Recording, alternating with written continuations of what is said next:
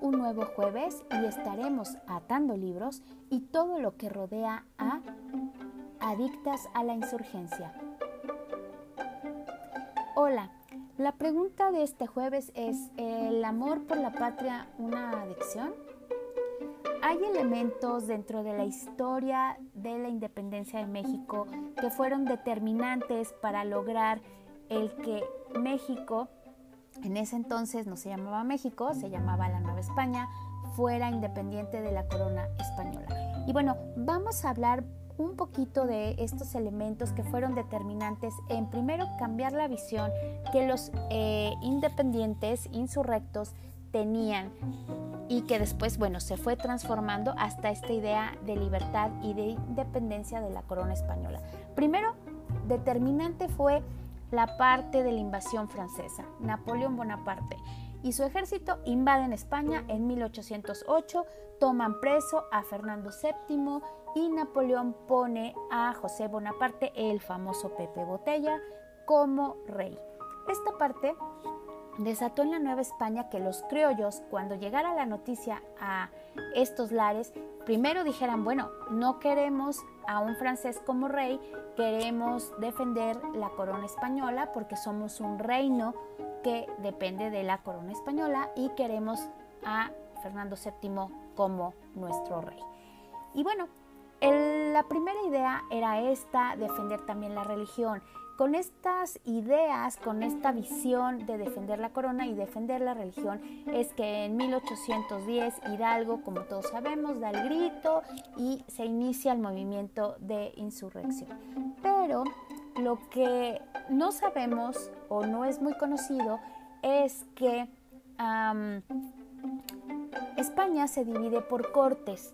Son siete reinos, entre los que se encuentra Aragón y Castilla. Y obviamente cuando se invade eh, España y los franceses llegan, pues estas cortes se reúnen. Entonces dicen, ¿sabes qué? Vamos a reunirnos todos los reinos. Recordemos que la Nueva España era un reino, no era una colonia.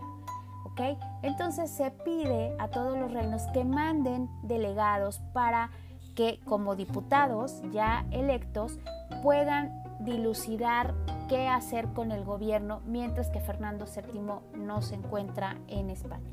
Entonces aquí en México se realizan ciertas votaciones eh, que desgraciadamente para el gobierno no resultan tan a favor de la corona. Eh, se dio esta parte de las votaciones y obviamente pues se eligieron a 25 americanos, todos honrados y del mejor modo de pensar pero se decía que todos ellos pertenecían a una sociedad secreta llamada los Guadalupes y se decía que estos Guadalupes eran insurgentes. Entonces, obviamente la corona dijo, ¿sabes qué? No vamos a aceptar estas elecciones porque no están a favor de nuestro gobierno y la verdad es que no podemos aceptar. Pero, pues entre todos estos electos, pues sí había figuras importantes y entre ellas eh, pues había personas que eran con mucho dinero, escritores, agricultores, rancheros, intelectuales, ¿no? Que obviamente pues se fueron a Cádiz. Eh, había algunos que estaban interesados también en ser diputados, pero tristemente no llegaron en el momento adecuado. Y uno de ellos fue Hidalgo, que era lo primero que él intentaba hacer, un diputado que se fuera a Cádiz y pudiera luchar en favor de la Nueva España. Y obviamente pues no lo logró.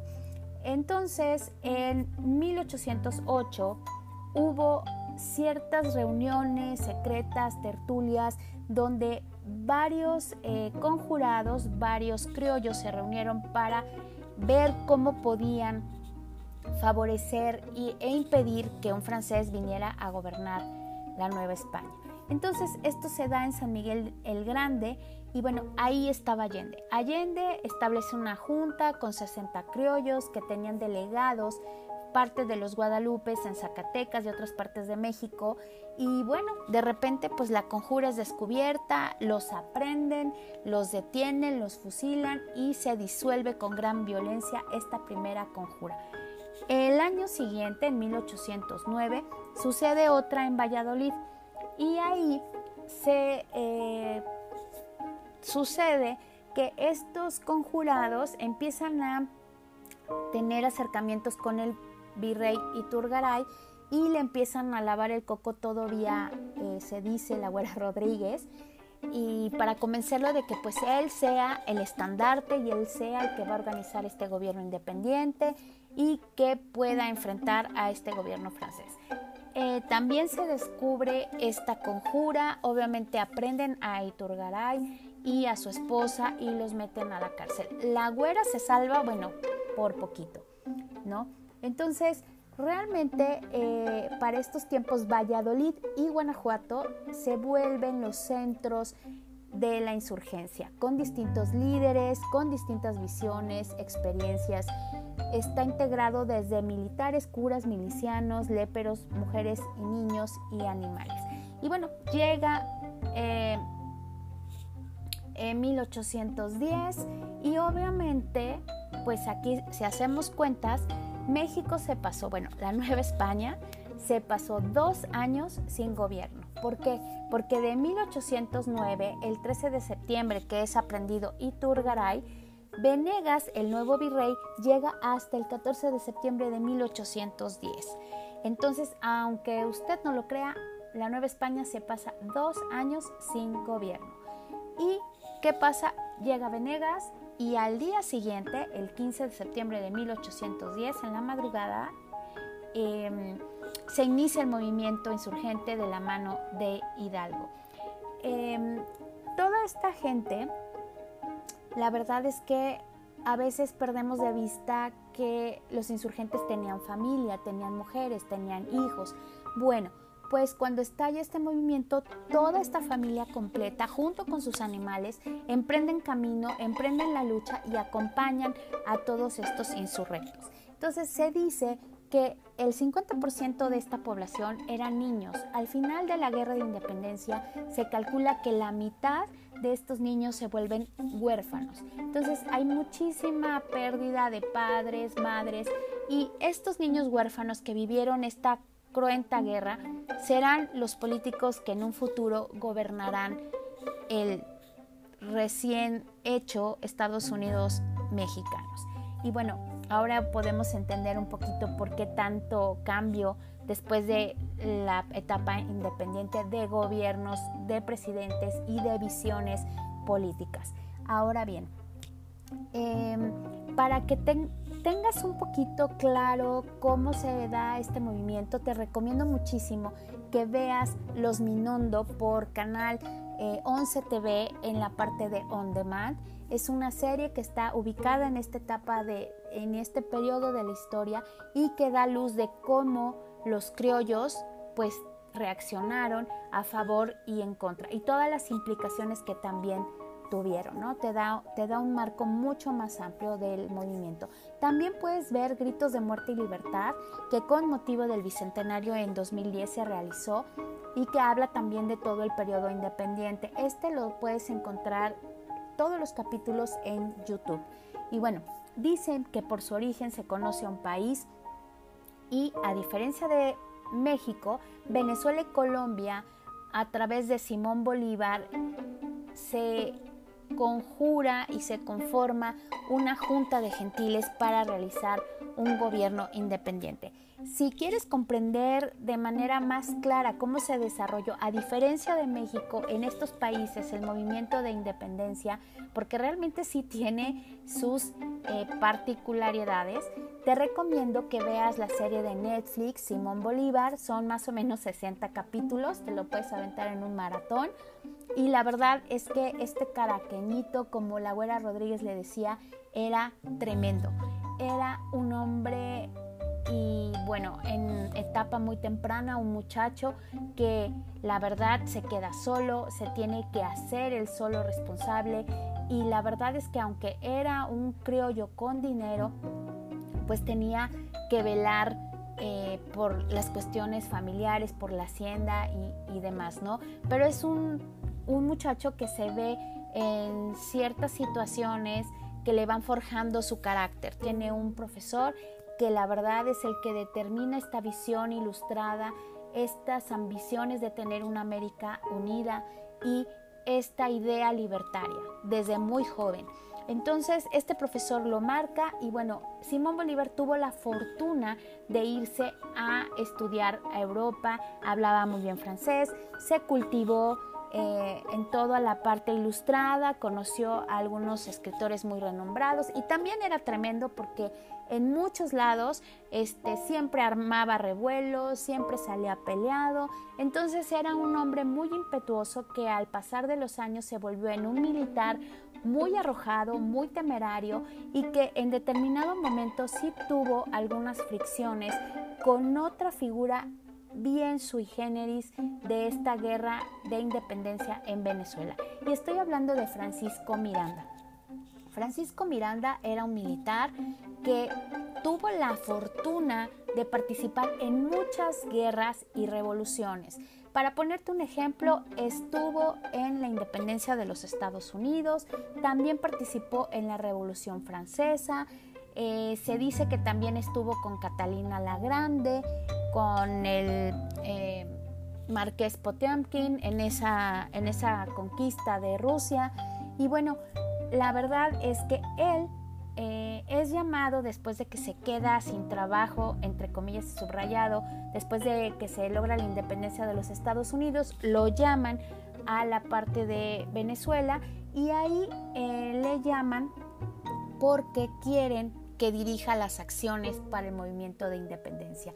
Lo convierten en líder del bando patriota y gobernante de la Primera República de Venezuela y durante esta última se nombra dictador, plenipotenciario y jefe supremo de los estados de Venezuela. Y te quiero decir que por este nombramiento tuvo muchas fricciones con Simón Bolívar. Trataba de bloquear todas las ideas de Bolívar, de conquistar, de mover ejércitos.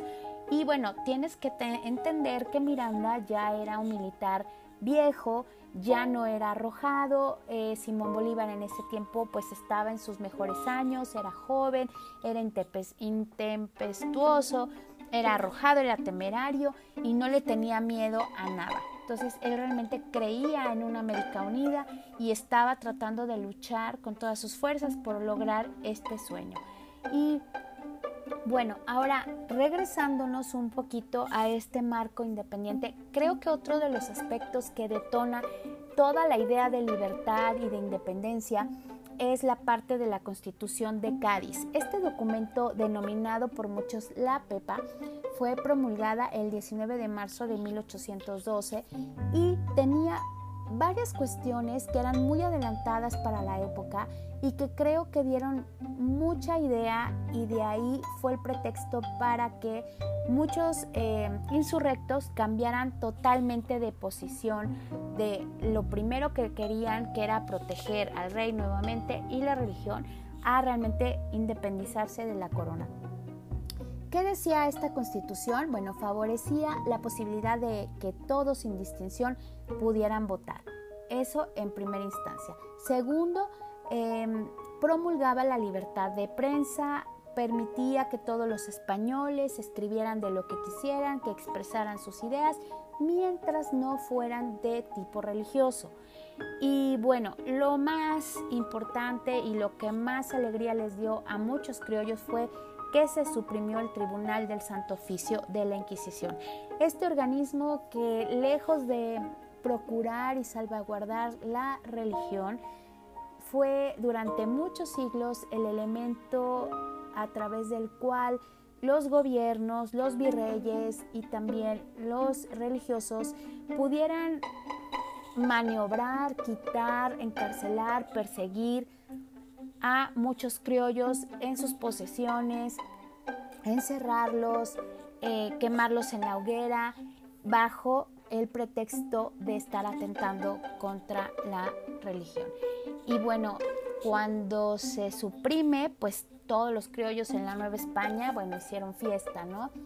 Y la verdad es que para este momento eh, Francisco Javier Venegas se hizo un poquito loco en tratar de aceptar y de implementar ya en la Nueva España todas estas regulaciones, ¿no? Porque obviamente él veía que iban en contra de lo que en la Nueva España se estaba ejerciendo y estaba ejerciendo la autoridad, iba en contra del poder que en ese momento pues el virrey tenía sobre pues toda la población, sobre los criollos a nivel político y social. Entonces, trató de no implementar estas leyes, hacerse un poquito loco y sobre todo porque pues esta libertad de prensa no le convenía a la corona. Recordemos que en estos momentos, bueno, ya se empiezan a publicar muchos diarios como el Despertador Americano, entonces, y el Diario de México, entonces realmente pues eran como darle el espaldarazo, ¿no? A estos medios que también favorecieron mucho a eh, diseminar las ideas de independencia. Ahora bien, em, en 1813 las autoridades tuvieron que volver a sacar votaciones, ¿no? para establecer los nuevos ayuntamientos y elegir representantes para las diputaciones provinciales y las cortes. En algunos lugares se eligió para ir a estas cortes a muchas personas que se suponía que eran insurgentes. En ciudades como Guadalajara, los electos eran férreos defensores de los derechos regionales. Abogados, eclesiásticos y propietarios salieron hacia España como diputados electos por los habitantes de la Nueva España. ¿no? Las autoridades en este momento no sabían cómo enfrentar el panorama, por lo que procuraron retrasar eh, lo posible el establecimiento de estas diputaciones, ¿no? Porque obviamente pues pensaban me van a quitar poder. En 1814 regresa el rey, desconoce la constitución y se restablece el absolutismo. Esto fue un elemento que prendió la mecha en muchos muchos criollos dijeron no vale la pena entonces defender a Fernando VII, es un rey absolutista, déspota, entonces queremos ser independientes. ¿Por qué? Porque la Nueva España era rica en minas, en flora, en fauna, en puertos, el comercio era algo tremendamente importante, la nao de China llegaba directamente a Veracruz, había muchos pueblos que tenían muchísimos productos que llevar y que ofrecer, había minas, había plata, oro, había mucho comercio, entonces realmente la Nueva España era capaz de ser un país independiente. Y bueno, eh, hasta este punto, Hidalgo, pues obviamente ya da un giro a su primera visión de independencia. En este momento, pues dice que em, realmente el país debe de ser autónomo, debe de estar independiente de la corona española. Y así se inicia el largo camino por la independencia y en, el libro de la conspiradora y la insurrecta, dos libros de Guillermo Barba, se habla precisamente de esta etapa. Em, estos libros retratan la lucha, los actores y acontecimientos en la primera parte de la guerra independiente y te invito a que cheques nuestros podcasts, La Insurrecta de Guillermo Barba, El Tesón y el Amor Filial, así le puse yo a este podcast, y el segundo, La figura pública detrás de la conspiradora. Y bueno, hay que entender también un poquito por qué fue tan difícil en la Nueva España conjurar y terminar la lucha de la independencia había milicias y había militares. Las milicias son civiles que tienen hasta cierto punto entrenamiento militar, pero no son militares. Y de eso abundaba en las tropas. Ahora bien, eh, esta parte pues obviamente dificulta mucho los ejercicios militares, la parte de la estrategia, ¿no? Eh, tenían muchísima gente eran casi 80 mil, pero hubo otros hechos que, aunque tenían 80 mil soldados, entre comillas y subrayado, pues no eran entrenados, no tenían tácticas de guerra militar ni de estrategia que compitieran con 2.000, 2.500 realistas que estaban fuertemente armados y entrenados y que sabían usar estas armas. Y aquí hay un textito donde eh, en la guerra independiente, Hidalgo, Allende, Aldama, Abasolo y Jiménez, pues llegan a eh, a Cámbaro y ahí son recibidos, bueno, con bombo y platillo. A Hidalgo lo, em, lo denominan generalísimo y a Allende, capitán general, al padre Baeza, Jiménez, Arias y Aldama, tenientes generales de campo, y hubo, muy chistoso, una misa para dar gracias y un tedeum con repiques y salvas, y después se pasó una revista a este ejército, ¿no? Reducida a formar regimientos de mil hombres de pie y de a caballo, y en total eran 80 mil. Obviamente estos insurgentes pues iban vestidos con sus uniformes y divisas, siendo de Hidalgo un vestido azul con collarín, vuelta y solapa encarnada, con un bordado de labor muy menuda de plata y oro y un talaí negro también bordado y todos los cabos dorados con una imagen grande de Nuestra Señora de Guadalupe de oro colgada en el pecho. El de Allende como capitán general era una chaqueta de paño azul de con collarín, vuelta y solapa encarnada, galón de plata en todas las costuras y un cordón en cada hombro dando vuelta en círculo. Se juntaban por debajo del brazo en un botón y borda colgando hasta medio muslo. Los tenientes generales con el mismo uniforme solo llevaban un cordón a la derecha y los mariscales, entre los que se encuentra Abasolo, de Campos a la izquierda.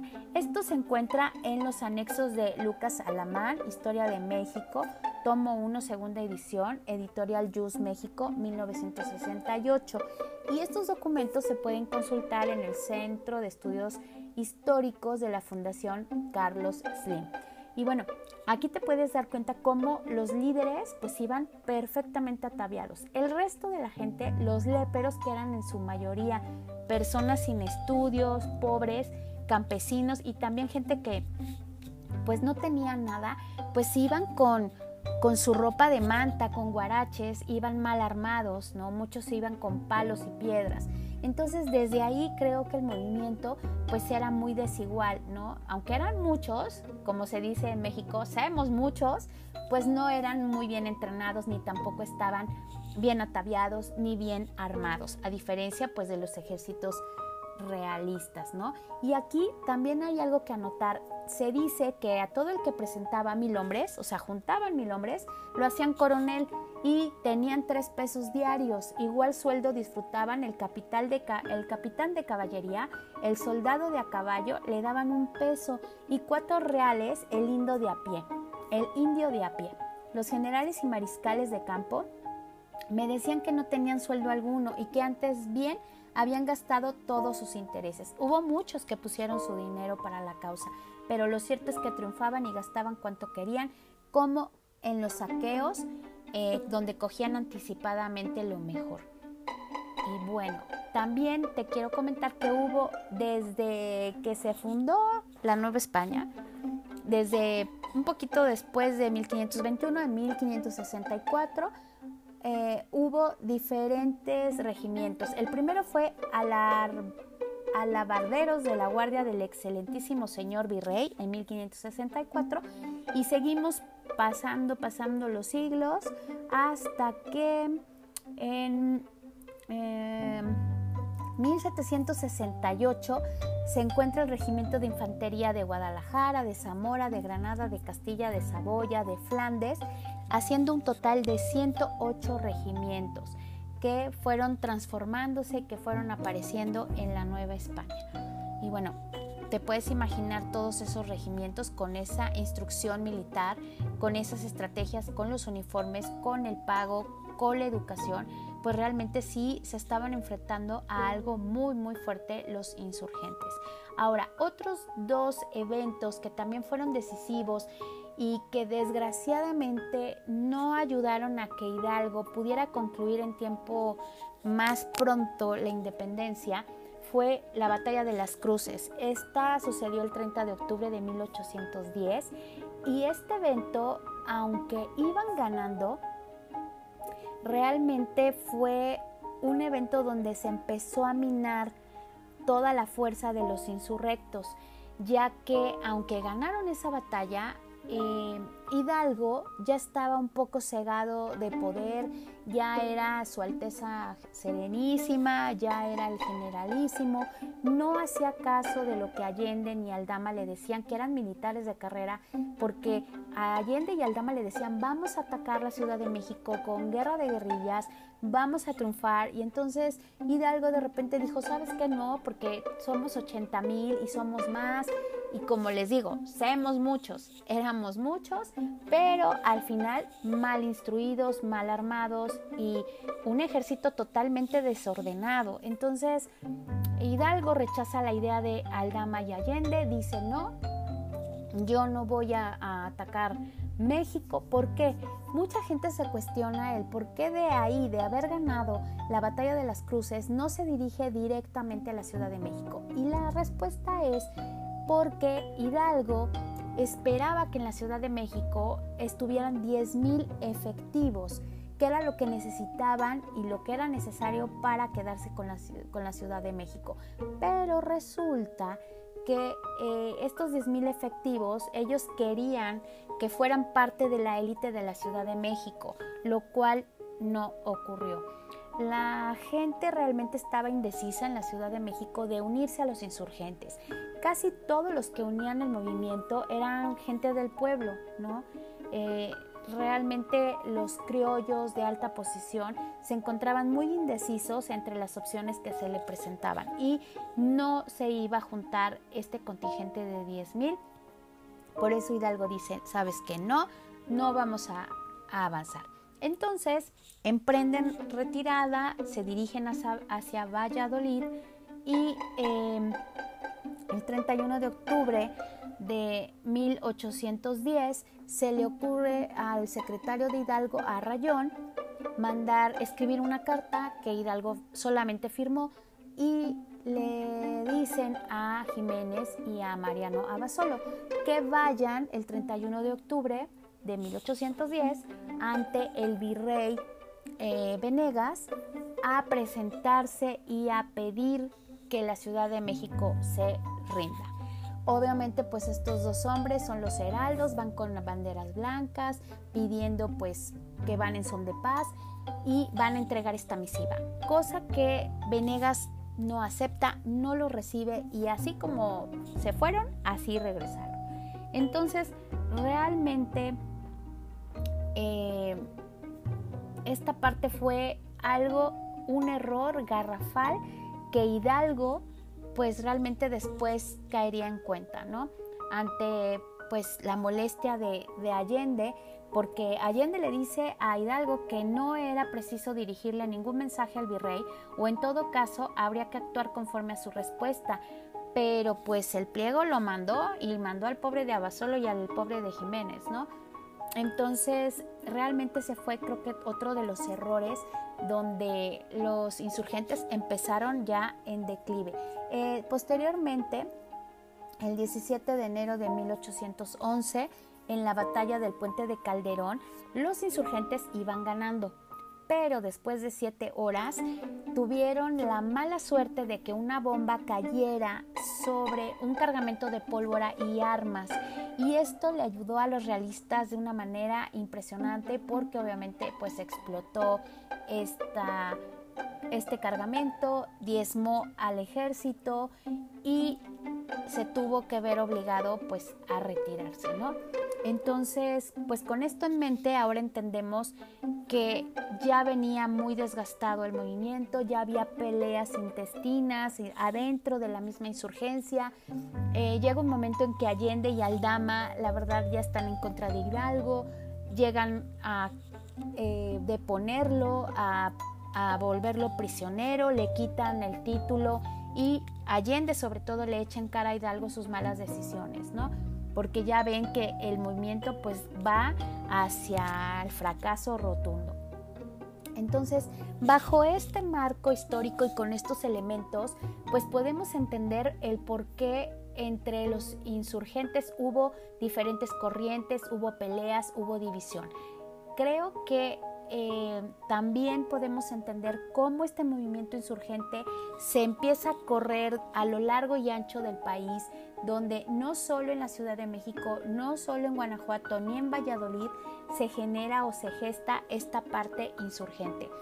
En el norte, bueno, obviamente el movimiento en el norte fue un poco diferente porque ahí realmente sí había mucho casicasco, había mucho clero con grandes terrenos y poder político y económico y ellos trataron de retrasar lo más posible que la insurgencia llegara. Soltaron mucho dinero a los realistas para poder combatir a los insurgentes. Entonces en el norte sí tardó un poco más eh, de tiempo llegar, que llegara la, la insurgencia, pero pues al final empezó a surtir ahí efecto entre muchas personas, muchos criollos, la parte de la idea de ser independientes. Y este libro, Adictas a la Insurgencia, hace realmente un recorrido, hace una revisión y una búsqueda de todas las mujeres que tuvieron una participación en este movimiento. Y bueno, pareciera que en la historia no solo se preocupó por mantener en la mente de la gente los nombres de los hombres, eh, se preocupó solo por ensalzar a veces a estos caudillos y se olvidó un poco de las mujeres, ¿no? Pero nada más falso. Celia del Palacio Montiel es una escritora e investigadora mexicana con un doctorado eh, en historia por la Universidad Nacional Autónoma de México, la UNAM, y coordinadora del Centro de Estudios de la Cultura y la Comunicación de la Universidad Veracruzana, que en su afán por la historia en este libro, Adictas a la Insurgencia, hace un recorrido por este periodo de la historia y nos muestra cómo a lo largo y ancho del país, en distintas regiones, em, se vieron nacer distintos movimientos que fueron encabezados no solo por hombres de todos los estratos, sino por mujeres criollas como Leona Vicario, Mariana Taboada, Gertrudis Bocanegra, María Luisa Martínez de García Rojas, Mariana Rodríguez del Toro, María Luisa Camba, Elena Lamar, Manuela García Villaseñor. Todas ellas y muchísimas más que vienen desglosadas en este libro, que es muy pequeñito, pero es enorme en datos históricos y en historias que te llevan desde el suspiro hasta arrugarte el corazón, te muestra que cada una en su oportunidad y su tiempo pudieron desempeñar distintas labores que iban desde proporcionar dinero para la causa, dar toda su herencia, su patrimonio, sus hijos, servir de correo, tomar las armas, curar enfermos, hasta conspirar desde las entrañas de la misma corona española, como la Güera Rodríguez lo hizo. Muchas de ellas, la gran mayoría, fueron prisioneras en casas de acogida, otras fusiladas, otras tantas capturadas e interrogadas por las autoridades de la Inquisición, encarceladas, obligadas a servir en casas de peninsulares y las menos eh, afortunadas vieron cómo sus hijos morían de, a golpe de fusil o sobrevivieron con una salud mermada o casi en la indigencia. Muy pocas disfrutaron de la libertad y de los beneficios de la independencia consumada en 1821 y vieron coronarse a Iturbide como emperador de México, tal como lo atestiguaron la Güera Rodríguez y Leona Vicario. Este es un gran libro, pequeñito pero lleno de grandes historias que reivindica a lo largo de sus páginas la labor de estas mujeres por la libertad de la que gozamos actualmente. Eh, Adictas a la Insurgencia conecta en varios capítulos con otro libro de la autora, María de la Soledad Leona Camila Vicario Fernández de San Salvador, quien desde temprana edad recibe una educación privilegiada. Leona o Leoncilla Estudió latín, francés, matemáticas y tuvo acceso a los libros de pensadores de la Ilustración. En cada una de sus páginas, Celia, de, Celia del Palacio da a conocer a una leoncilla fuerte, decidida e inteligente, con una actitud férrea desde temprana edad, que quedó huérfana a los nueve años cuando su tío, Agustín Pomposo, abogado, rector de la universidad y oidor, la toma bajo su cuidado brindándole todos los recursos que Leona necesitó para convertirse en una señorita de sociedad y tener a su alcance la herencia que sus padres le dejaron para usarla en sus gustos y su educación. Leona es en este año que ha sido declarado el 2020 un año de Leona Vicario en su honor y es un personaje que tiene la suerte de ser testigo de la mayor parte de la lucha armada para conseguir la independencia de la corona española hasta llegar a la consumación de la vida independiente de la mano de Iturbide, a quien no vio nunca con buenos ojos, ya que Leona en su interior sabía los alcances de este ex dragón de la reina, causante de miles de muertes y de sus esfuerzos por ser quien pacificara al país. Dos grandes libros de una historiadora, una escritora que trata de reivindicar el papel de las mujeres durante esta lucha independiente. A los dos les doy cinco estrellas, te lo recomiendo. Si te gustan los datos históricos, el contexto, con un poco de novela histórica, con un poco de relato, realmente te vas a divertir, vas a aprender muchísimo y sobre todo creo que vamos a rendir homenaje a estas mujeres por las cuales hoy tenemos un México independiente. Yo te espero en el siguiente podcast de la revolución, que estoy preparando algunas lecturas y te voy a comentar un poquito también del, contexto histórico porque parece que no aprendimos nada de la independencia. La revolución también es otro cuento largo, eh, una ruta y un camino bastante sangriento y bueno, te espero en el siguiente podcast y lista para platicarte de la revolución en el siguiente capítulo. No te olvides seguirnos en redes sociales, estamos en Instagram y Facebook como Atando Libros. Gracias y nos vemos en la próxima.